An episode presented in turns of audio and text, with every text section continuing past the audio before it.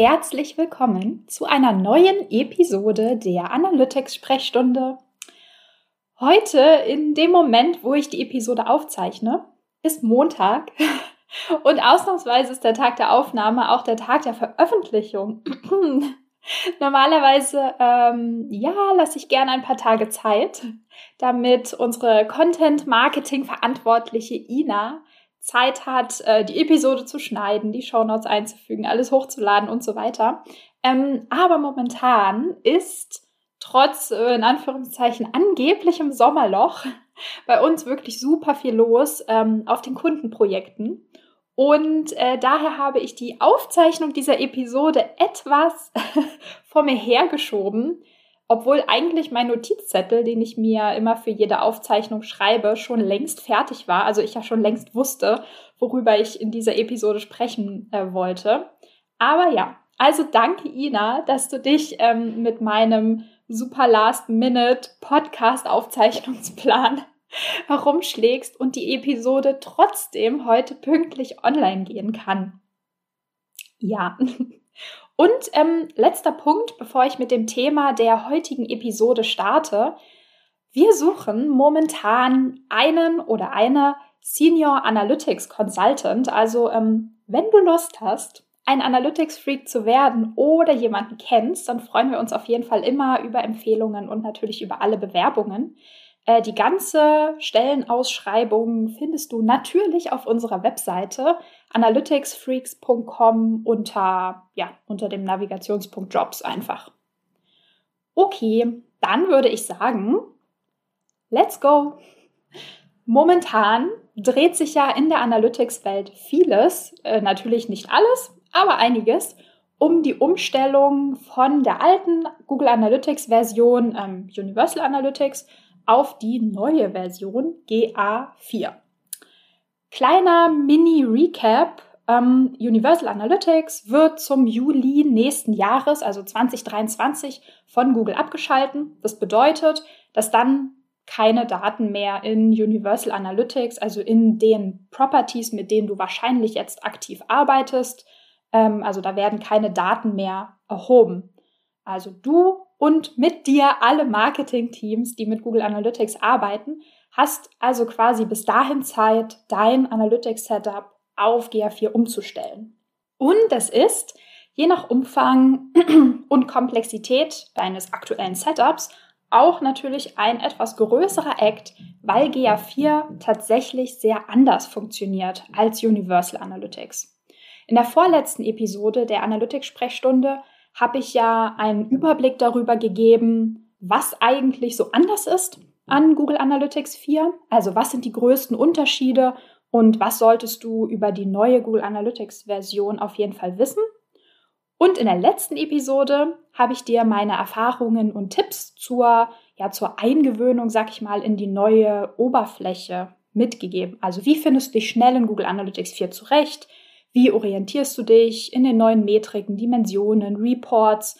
Also quasi, wie schaffst du im Alltag, im, in der oder für die aktive Arbeit mit den Google Analytics Daten den Switch von alt zu neu.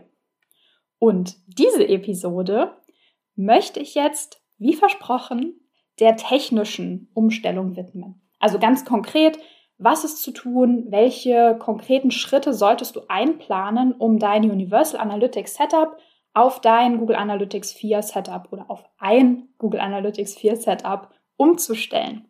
Und quasi genau die Datenqualität oder Setup-Qualität in GA4 zu haben, wie vorher in Universal Analytics. Also genau die Qualität oder besser natürlich.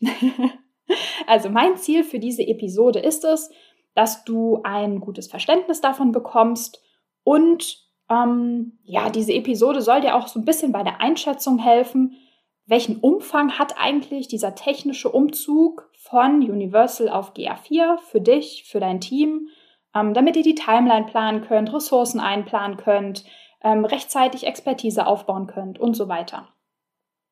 Und dafür würde ich jetzt einfach die nötigen Schritte durchgehen und jeweils auch ein bisschen meinen Senf dazu geben, der da wäre, meine Erfahrungen quasi damit in meinem Analytics-Alltag mit meinen Kunden. Okay. Schritt 1. Die wichtigste Frage, ähm, die sich natürlich als erstes stellt, äh, deswegen habe ich das einfach mal ganz an den Anfang gestellt, ist der Zeitpunkt des Umzugs auf Google Analytics 4. Also wann sollte die Umstellung passieren? Wann musst du das Ganze einplanen? Prinzipiell würde ich natürlich sagen, besser eher als später.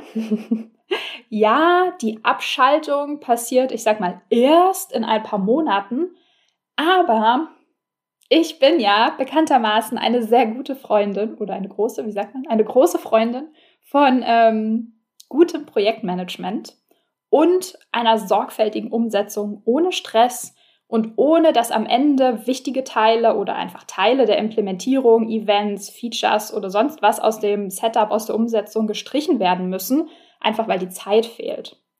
Ähm, aber ich würde sagen, so der wichtigste Grund dafür, rechtzeitig mit der Umstellung zu starten, ist, ähm, dass optimalerweise eine Zeit lang beide Google Analytics Setups parallel laufen.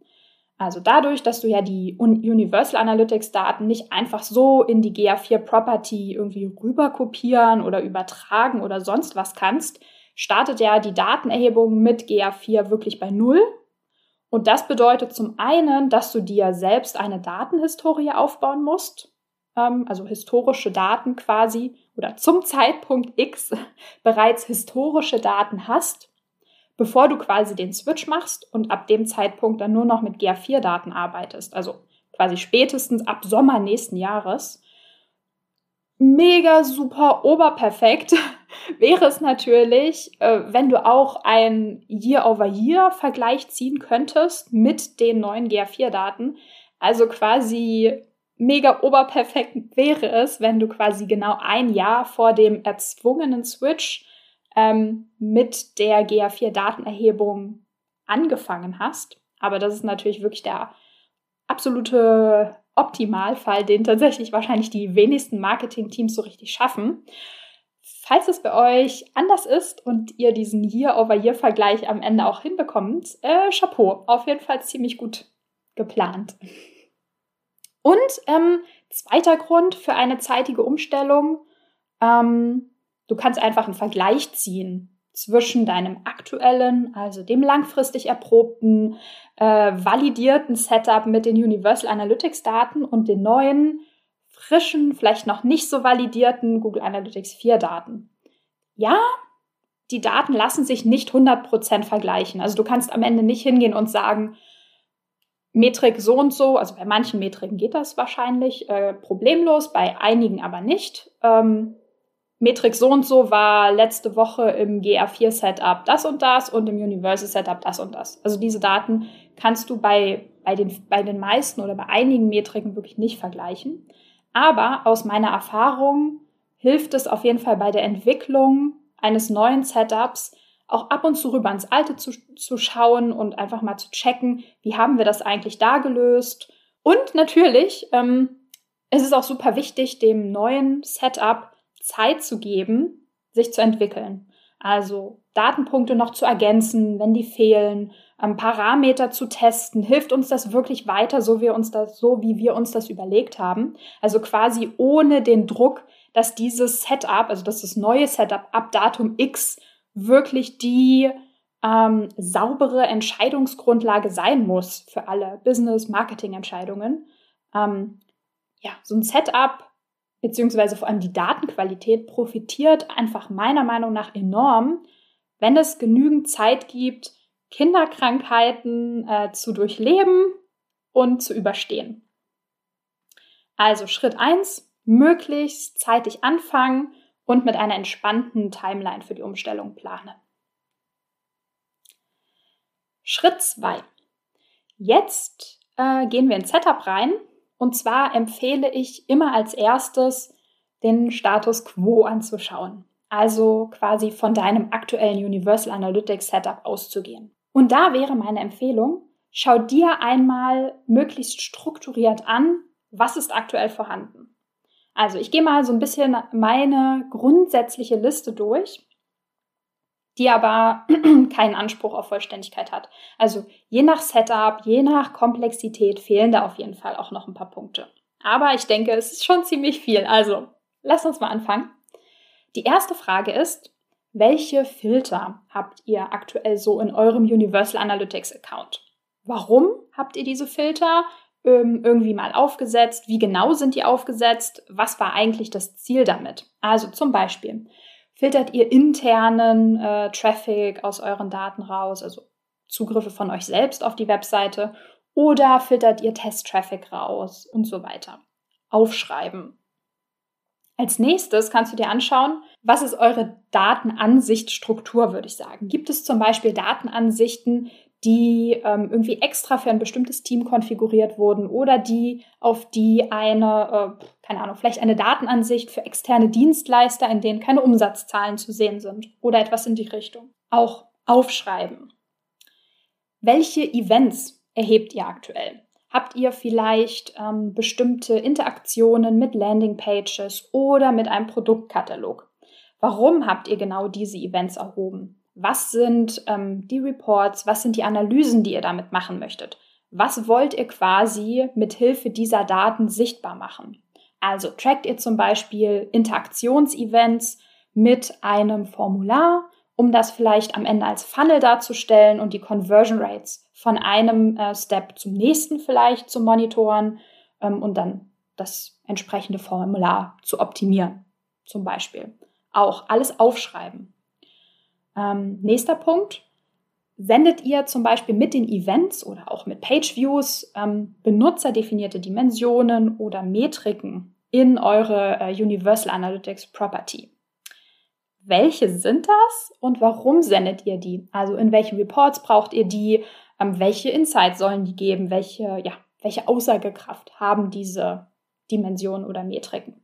Also zum Beispiel sendet ihr zusätzliche Informationen zu euren Nutzern. Also zum Beispiel ähm, dum, dum, eine User-ID oder äh, vielleicht die Info, ob ein Nutzer oder eine Nutzerin Premium, also Premium-User ist oder nur ein Test-Account auf eurer Website oder in eurer App oder in eurem Service quasi hat. Ähm, welche Zielvorhaben habt ihr aktuell in Universal Analytics?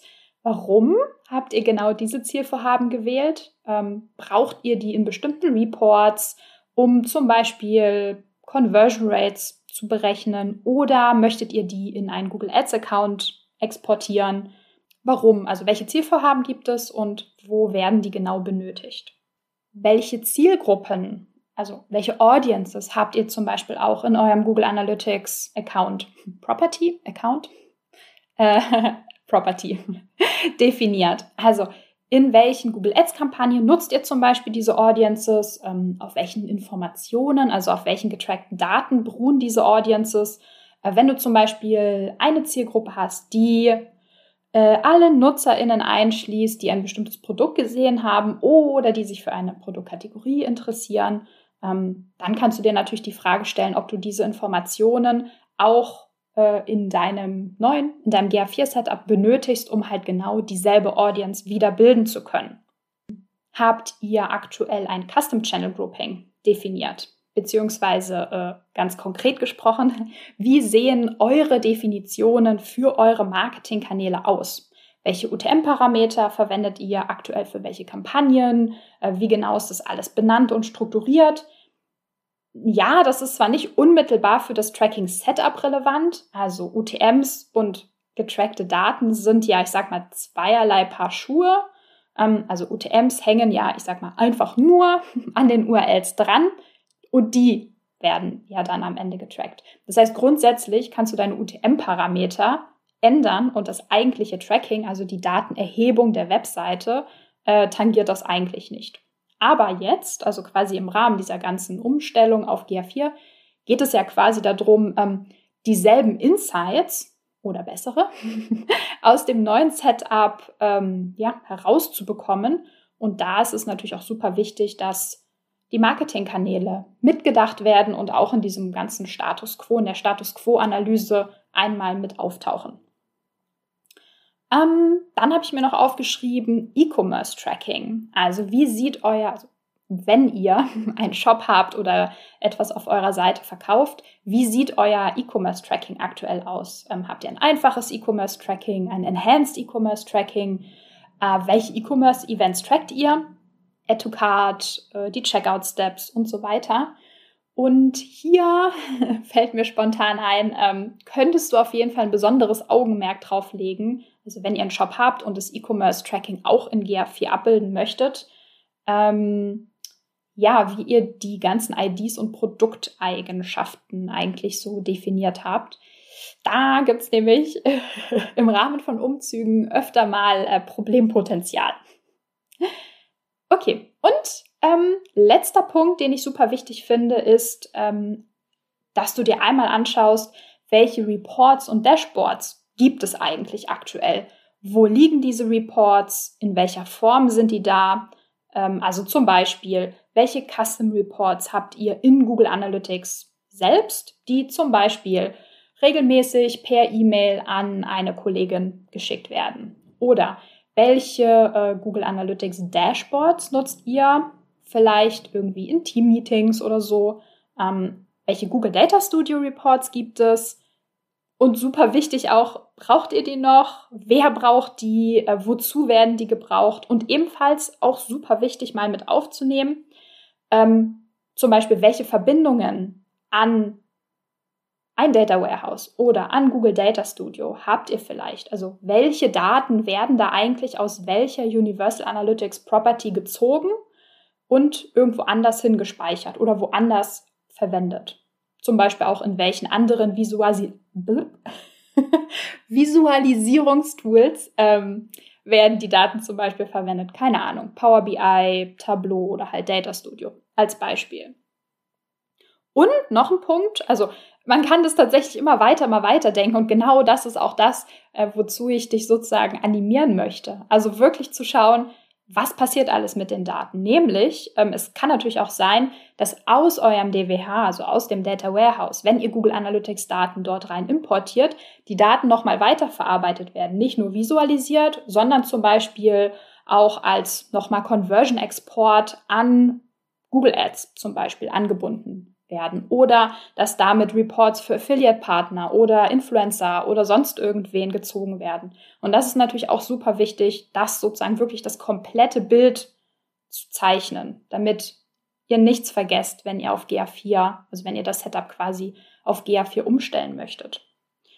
Ja, ich würde sagen, also das ist, ist irgendwie eine sehr lange Liste jetzt gewesen, aber es sind meiner Erfahrung nach so die wichtigsten Punkte, die du mal mitdenken kannst oder mitdenken solltest auch, ähm, wenn du, ja, wenn du dieses ganze Umstellungsprojekt angehst. Und natürlich ist äh, so ein Status Quo-Check auch immer eine sehr gute Gelegenheit, ähm, neue Anforderungen oder Wünsche an das zukünftige Setup mit aufzunehmen und quasi zu ergänzen. Also wenn du in der Vergangenheit festgestellt hast, dass da das eine Event oder der andere Parameter oder jetzt in Universal Analytics der, der ein oder die ein oder andere Custom Dimension ähm, nie so in der Analyse funktioniert hat, äh, wie du dir das gewünscht hast, dann ist es jetzt der perfekte Zeitpunkt, das zu korrigieren und quasi von Null mitzudenken. Und noch ein Punkt und fast noch wichtiger, ähm, ist jetzt auch der richtige Zeitpunkt, um Unnötiges aus dem Setup rauszuschmeißen. Also wenn sich wirklich niemand mehr in eurem Team dran erinnern kann, was genau mit MAT ID 3.5, keine Ahnung was, äh, gemeint war oder wann genau das Click-Button Top Event getriggert wurde, ähm, dann darf das auf jeden Fall rausgekickt werden. Und das neue Setup darf dann vielleicht auch ein kleines bisschen sorgfältiger dokumentiert werden. Denn es sollte natürlich eigentlich nicht passieren, dass am Ende keiner mehr weiß, was genau das jetzt für ein Event ist, das da in Analytics einläuft. Aber wenn es dir passiert, keine Angst. Ich sehe das öfter mal. okay. Schritt 3 können wir einen Schritt weitergehen. Die Umsetzung. Klar, also jetzt haben wir das Ganze vorbereitet, uns, uns überlegt, äh, was wollen wir eigentlich, was haben wir schon, was wollen wir eigentlich und jetzt kommt der Schritt drei, die Umsetzung. Und das ist natürlich auch vielleicht somit der schwierigste Schritt, der auch nicht sofort zu 100 Prozent perfekt sein wird. wie ich ganz, wie ich auch schon ähm, ja ganz am Anfang angemerkt hatte, äh, so für die Zeitplanung, ist die Umstellung ein Prozess.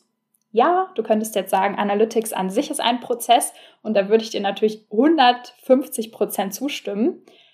Aber ich glaube, im Rahmen von so einem von einer, ich sag mal, Aufklärungs-Podcast-Episode finde ich es nochmal einen ganz wichtigen Disclaimer zu sagen, die Umstellung von Universal Analytics zu GA4 wird nicht sofort perfekt sein und es wird sicher einiges zum Ausprobieren und zum Abwägen geben, was jetzt der beste Weg ist.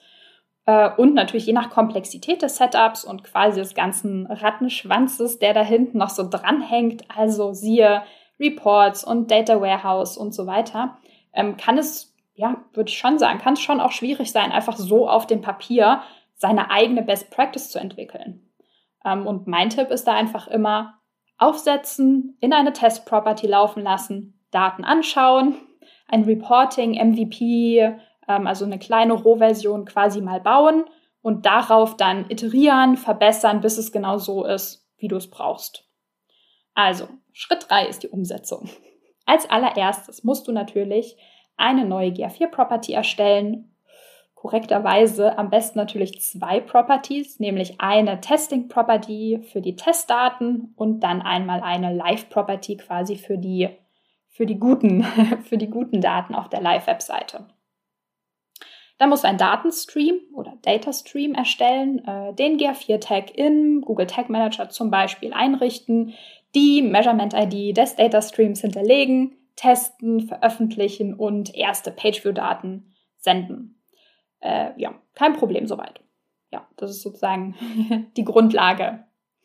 Ähm, der nächste Schritt wäre dann, die Events und äh, die gesamten benutzerdefinierten Dimensionen, aka Parameter, zu übertragen.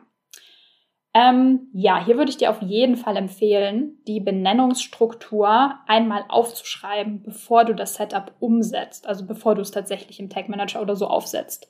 Denn dadurch, dass wir ja quasi die Events von der Event Category, Event Action, Event Label, Event Value Struktur ähm, in die GA4 Event Struktur, also quasi einfach nur Event Name und Parameter ähm, übertragen müssen. Ähm, ja, es ist, glaube ich, also es ist auf jeden Fall eine sehr gute Idee, das Ganze erstmal schriftlich zu konzipieren und einmal aufzuschreiben, wie macht es quasi Sinn. Und ähm, genau, dazu kannst du dir auch sehr gern nochmal die Episode 89, also die vorletzte, anhören, wo ich nämlich die Eventstruktur von GA4 äh, ein bisschen eingehender erläutert habe.